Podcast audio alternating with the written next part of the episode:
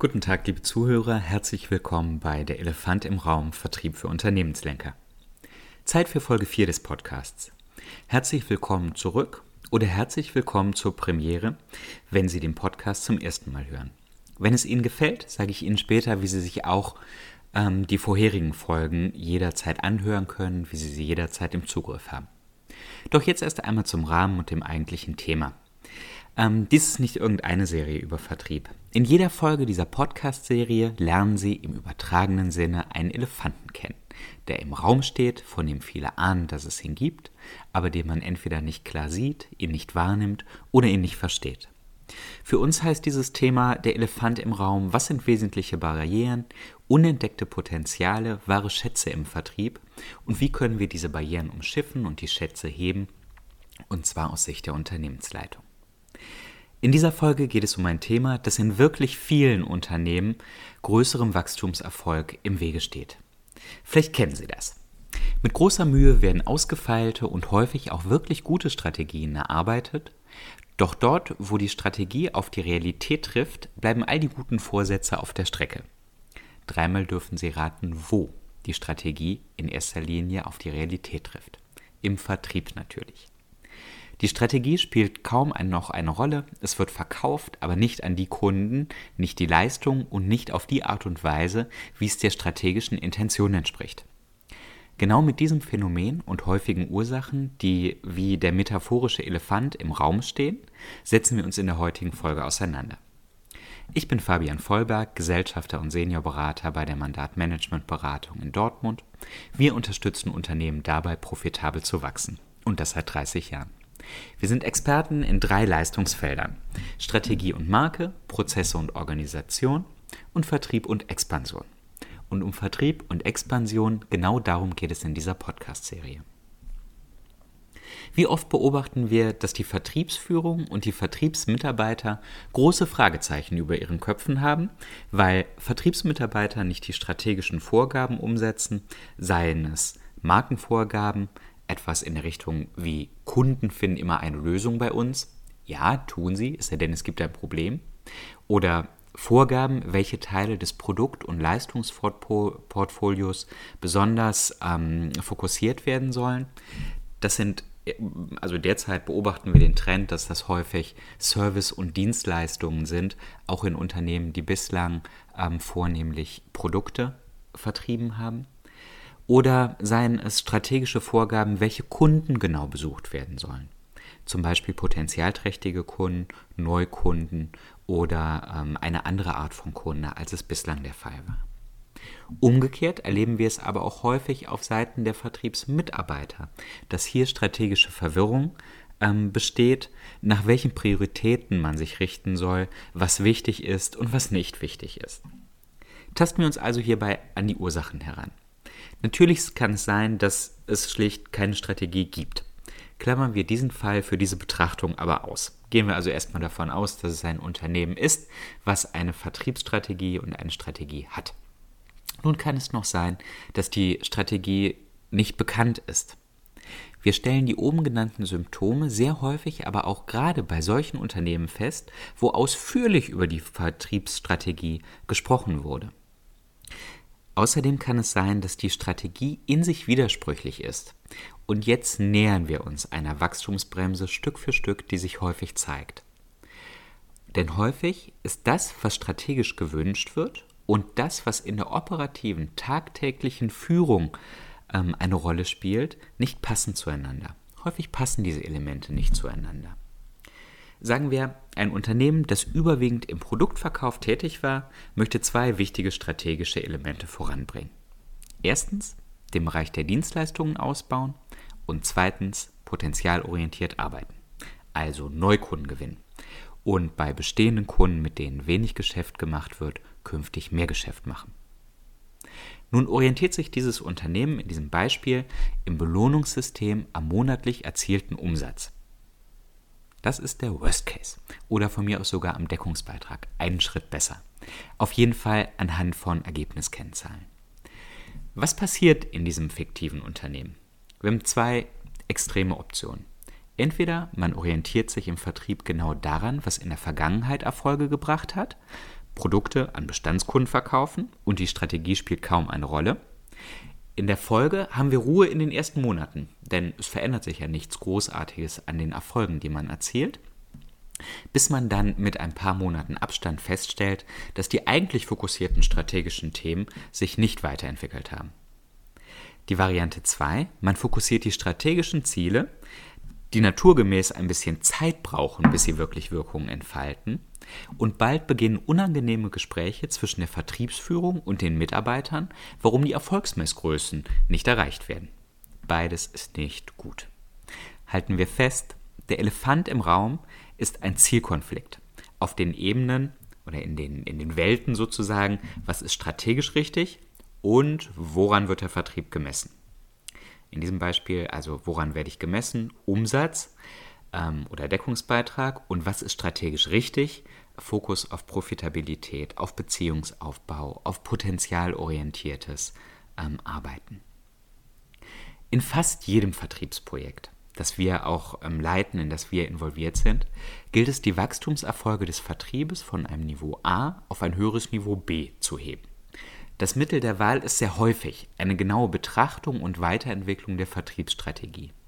Genau mit den Herausforderungen, die ich eben beschrieb.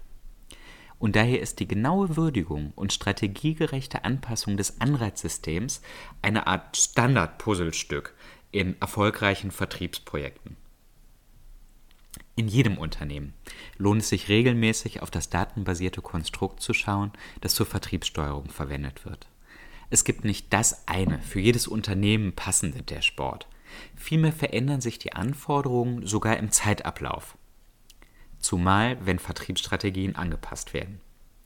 Was wir beobachten, ist, dass in vielen Unternehmen ungeeignete Instrumente verwendet werden, um in der Vertriebsführung den Durchblick zu behalten.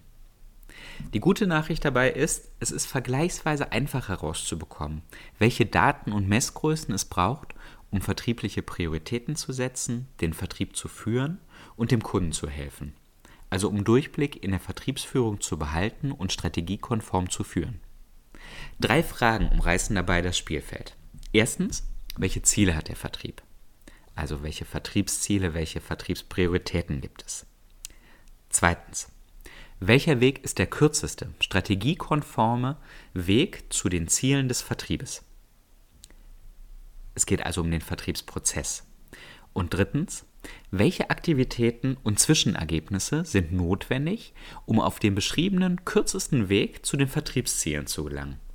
Welche genauen Prozessschritte sind also einzuhalten und welche Messgrößen kann es dabei geben? Wenn die obenstehenden, also wenn die gerade genannten Fragen beantwortet sind, gilt es auszuwählen, anhand welcher Daten man sich nun orientieren möchte. Wobei orientieren bedeutet, Klarheit dazu zu bekommen, in welchem Maße die Ziele und Zwischenergebnisse erreicht werden und welche konkreten Aktivitäten dazu ausgeführt werden. Nehmen wir hier für einen ganz einfachen Vertriebsprozess als Beispiel. Vier Schritte. Schritt 1, Zielkunden identifizieren. Schritt 2, Gespräch vereinbaren. Schritt 3, Gespräch führen. Schritt 4, Angebot stellen und Vereinbarung treffen. Also identifizieren, Gespräch, vereinbaren, Gespräch führen, Angebot stellen und ähm, Einigung finden. Hierbei lassen sich ähm, jeweils zwei unterschiedliche Ebenen betrachten. Wir können einmal die Ergebnisebene betrachten und die Aktivitätsebene betrachten. Und hierbei gilt es darum, wirklich also auszuwählen und für sich die Kerndaten herauszuziehen. Bei Schritt 1 Zielkunden identifizieren, Ergebnis des Ganzen, ähm, das sich messen lässt, Anzahl an identifizierten Zielkunden. Aktivität, Recherche und ähm, Bewertung dieser Kunden lässt sich zum Beispiel in aufgewendeten Stunden dafür messen.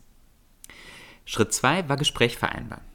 Ergebnisebene, Anzahl an vereinbarten Gesprächen, Aktivität, Ansprache identifizierter Zielkunden. Schritt 3, Gespräch führen, Ergebnis, Anzahl ähm, angefragter Angebote aus diesem Gespräch, Aktivität, Anzahl an geführten Gesprächen. Schritt 4, Angebot stellen und Einigung finden, das Ergebnis, Anzahl und Volumen an erzielten Abschlüssen und die Aktivität, die Anzahl an gestellten Angeboten. Damit hätten wir in diesem ähm, fiktiven Beispiel acht verschiedene Daten, die es zu erheben gilt und anhand derer man tracken kann, ähm, wie fokussiert arbeiten wir an diesen Dingen und welche Erfolge erzielen wir in diesem Bereich. Sehr schön lassen sich jetzt auch Verbindungen herstellen. Zum Beispiel, wie viele Gespräche muss ich führen, um ein Angebot zu stellen? Wie viele Angebote muss ich stellen, um einen Abschluss zu erzielen? Ich denke, die Idee ist klar geworden.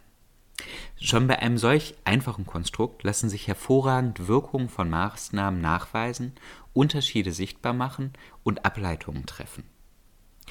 Wichtig hierbei, Sie haben es gerade gesehen, es waren acht oder gehört, es waren acht Datensätze, über die ich gerade gesprochen habe. Wichtig hierbei ist es, sich zu beschränken. Wie beim Auto, hier ist ein Tacho- und Drehzahlmesser hilfreich. Eine Anzeige für jede Zündkerze lenkt von den entscheidenden Faktoren ab. Der Schlüssel zum Verbessern der Vertriebsergebnisse liegt in qualitativen Faktoren.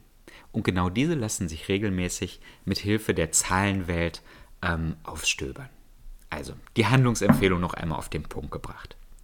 Führen Sie den Vertrieb dahin, dass er die strategisch gewünschten Handlungen unternimmt. Wie macht man das?